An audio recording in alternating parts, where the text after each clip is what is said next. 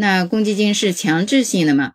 当然是的，毕竟公积金管理条例也是法，其效力与工伤保险条例相同，都是国务院制定的行政法规。那为啥实践中很多人、很多企业的负责人有个误解，认为公积金是福利，可缴可不缴，不是强制性的呢？这个说来就话长了，原因也比较复杂，这里不做过多论述。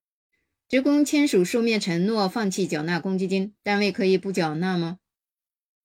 如同社保一样，即便职工签署文件放弃缴纳公积金，将来职工反悔要求补缴的，用人单位仍有补缴义务。当然了，如果该职工一辈子不反悔是可以的。但是，即便该职工不反悔，如果被检查发现，或者是被其他人举报的，单位仍有被要求补缴的可能。将公积金折现给职工可以吗？这样做是不符合规定的。如果职工事后反悔要求补缴公积金的，单位仍有补缴义务。只不过补缴之后，职工应该退回已经领取的折现款。当然了，个别地方的个别案例也有支持折现后不再要求用人单位补缴的。比如说，深圳有个案例，公积金折现后反悔要求补缴的未获支持。职工能否以未缴纳公积金辞职要求经济补偿金呢？不可以。虽然五险一金挂在嘴边说，但是社保和公积金的法律地位还是不同的。劳动合同法第三十八条、第四十六条规定了，用人单位未依法为职工缴纳社保的，职工可以辞职要求经济补偿金，但这里没有规定住房公积金的事儿。当然了，中国之大无奇不有，个别地方的个别案例也有支持的，不过这不符合规定。未缴、少缴、漏缴公积金，职工可以去劳动仲裁吗？不可以，因为公积金纠纷不属于劳动争议的范畴。未缴、少缴、漏缴公积金，职工可以去法院告单位吗？不可以，因为公积金纠纷不属于劳动争议范畴，也不属于民事纠纷范畴。未缴、少缴、漏缴公积金，职工到底该怎么办呢？只能去住房公积金管理中心投诉举报用人单位。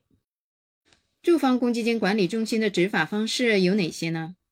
有两类，第一类是主动执行，即主动开展执法检查、专项审计；第二类是被动执法，即接受职工的投诉举报。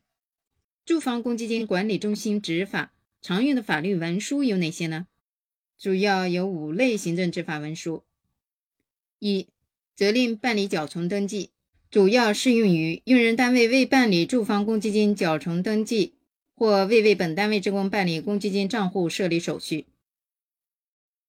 二、责令限期缴纳通知书，主要适用于用人单位未为职工缴存公积金，或存在漏缴、少缴、逾期缴存公积金的情形；三、履行行政决定催告书，主要适用于用人单位不理睬住房公积金管理中心的决定，住房公积金管理中心再次催告的情形。四、行政处罚决定书，主要适用于单位不办理住房公积金缴存登记，或者不为本单位职工办理住房公积金账户设立手续的，由住房公积金管理中心责令限期办理。逾期不办理的，处一万元以上五万元以下的罚款。针对格力这个事件，住房公积金管理中心就有可能作出行政处罚决定书。五、强制执行申请书，主要适用于单位逾期不缴或者少缴住房公积金的，由住房公积金管理中心责令限期缴存，逾期仍不缴存的，可以申请人民法院强制执行。这样听起来好像住房公积金管理中心的权力也不大呀，听着好像有点被动啊。住房公积金管理中心可以对单位进行罚款吗？按照《住房公积金管理条例》第三十七条的规定，罚款的情形仅限于单位不办理住房公积金缴存登记，或者不为本单位职工办理住房公积金账户设立手续的。由住房公积金管理中心责令限期办理，逾期不办理的，处一万元以上五万元以下的罚款。那单位开设账户以后拒不缴纳公积金的，可以对单位进行罚款吗？这个是不可以的。按照住房公积金管理条例第三十八条的规定，这种情况下，单位拒不为职工缴存或者少缴住房公积金的，由住房公积金管理中心责令限期缴存；逾期仍不缴存的，可以申请人民法院强制执行。说到这里，你就会发现住房公积金救济措施很怪异，对吧？职工个人不能去仲裁，也不能去法院告用人单位，只能去住房公积金管理中心投诉。而住房公积金管理中心呢，只能责令用人单位限期缴纳，用人单位打死也不配合缴纳的呢。住房公积金管理中心既不能对单位罚款，也不能强制执行，唯一能做的。就是去法院为职工个人申请强制执行，那你就会问了：住房公积金管理中心会为了一个小小的职工去法院搞事情吗？